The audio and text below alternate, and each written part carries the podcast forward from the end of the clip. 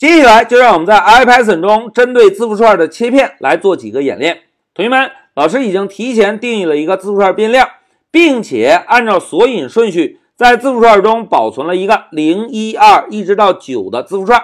哎，这个字符串的顺序是不是跟我们习惯的索引顺序是完全一样的？这种方式呢，可以方便我们等下检查切片的结果是否正确。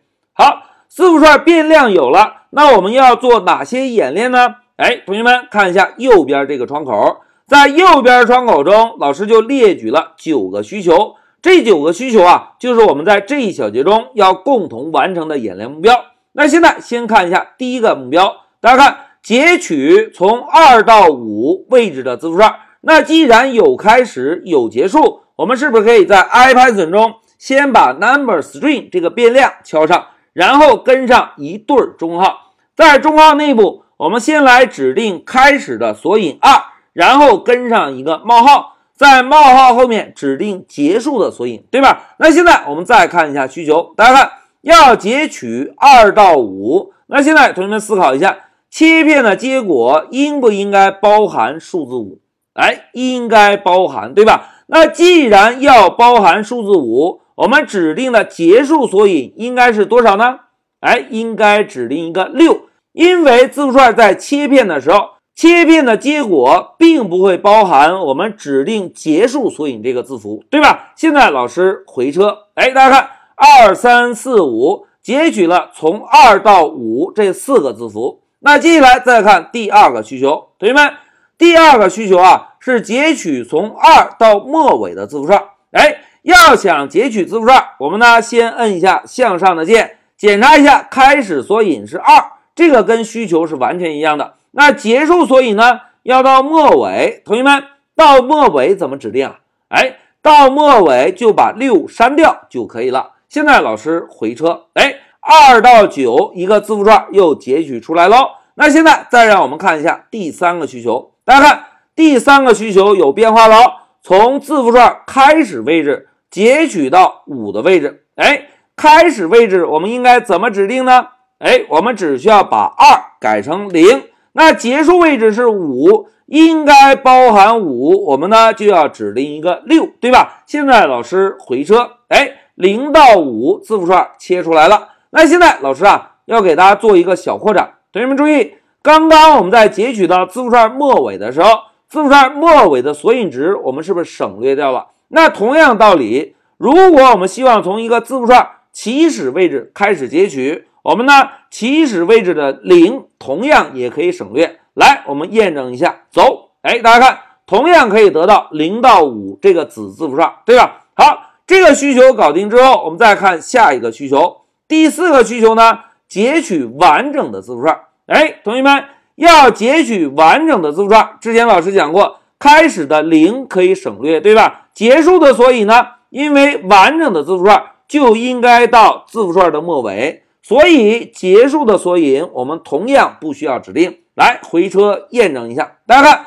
零到九一个完整的字符串得到了。那现在再看一下下一个需求，哎，这个需求有变化了。同学们看，从开始位置每隔一个字符截取字符串。同学们，每隔一个字符需要使用什么了？哎，需要使用步长，对吧？那现在让我们回到 IPython，老师摁一下向上，同学们看。开始的索引我们省略，结束的索引省略，要指定步长，是不是应该在结束索引后面跟上一个步长？现在我们的需求是每隔一个字符，哎，同学们，每隔一个字符步长应该是几呀？哎，应该是数字二，对吧？现在我们回车验证一下，大家看零二四六八是不是每隔一个切一刀，每隔一个切一刀，对吧？哎。这个就是使用步长跳跃的，从一个大字符串中截取一个小字符串的方法。来，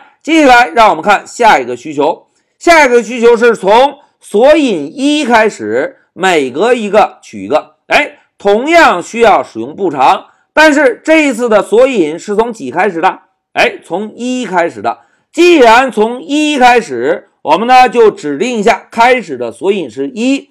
既然是每隔一个字符，我们呢同样使用二作为步长。现在老师回车，哎，大家看一三五七九又快乐的拿到了，对吧？那接下来再看一下下面一个需求，下面一个需求呢是截取从二到末尾减一的字符，也就是倒数第一个字符。哎，同学们想要拿到倒数第一个字符，应该怎么做呀？哎，非常好。之前老师给大家介绍过倒序索引，对吧？如果想要拿到倒数第一个字符，我们呢就输入一个负一。现在回车，大家看，输入负一是不是就能够把最后一个数字九拿到了？那现在的需求是什么呢？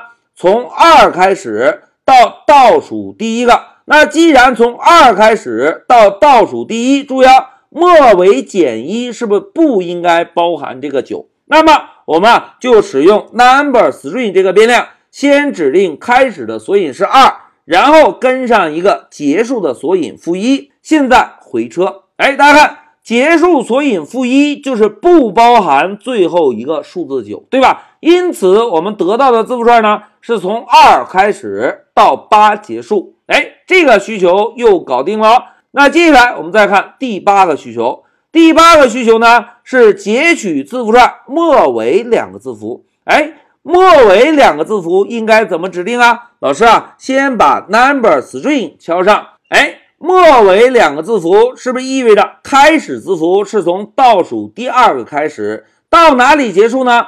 到字符串的末尾结束。因此我们写一个负二应该就可以了。现在老师回车，哎，大家看。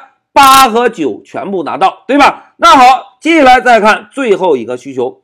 最后一个需求，大家看，这是一个面试题，要通过切片获取到字符串的逆序。哎，同学们，什么叫做逆序啊？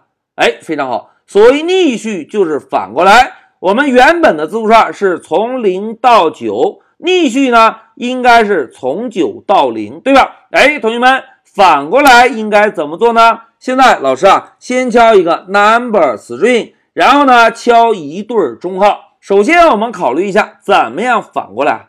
哎，非常好。要想反过来，我们只需要把步长指定为负一就可以。来，让我们尝试一下。老师呢指定一个开始索引是零，但是不指定结束索引。我们呢直接传入一个负一这个步长。现在回车走。哎，大家看。得到了一个零，对吧？这是为什么呢？这是因为啊，从零这个开始索引开始切片，步长是负一，是不是向左开始切片，对吧？向左切片呢，只会把零切出来，而不会把后续的字符切出来。那如果我们想从倒数第一个字符开始切，怎么做呢？哎，老师啊，摁一下向上的键，把开始的索引改成负一，同学们。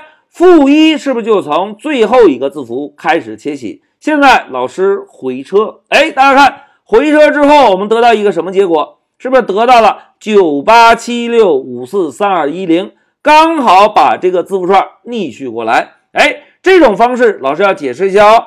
从最后一个字符开始，步长是负一，也就是从整个字符串中每取一个字符都向左移动。每取一个字符都向左移动，这样呢就能够实现字符串的逆序了。同时，老师要跟大家再分享一下，同学们看，之前我们在取完整字符串的时候，是不是开始索引和结束索引都不需要指定？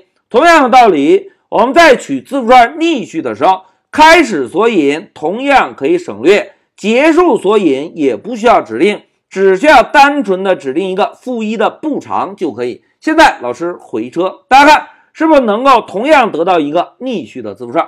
好，讲到这里啊，老师呢就针对一个字符串，给大家分别演练了九个字符串切片的需求，其中前八个都非常好理解，只有第九个呢可能会稍微有一点难度，因为在字符串逆序的时候，我们需要把步长指定为负一，把步长指定为负一的效果，就是在进行切片的时候。我们不是从左向右切，而是从右向左切。好，讲到这里，老师就暂停一下视频。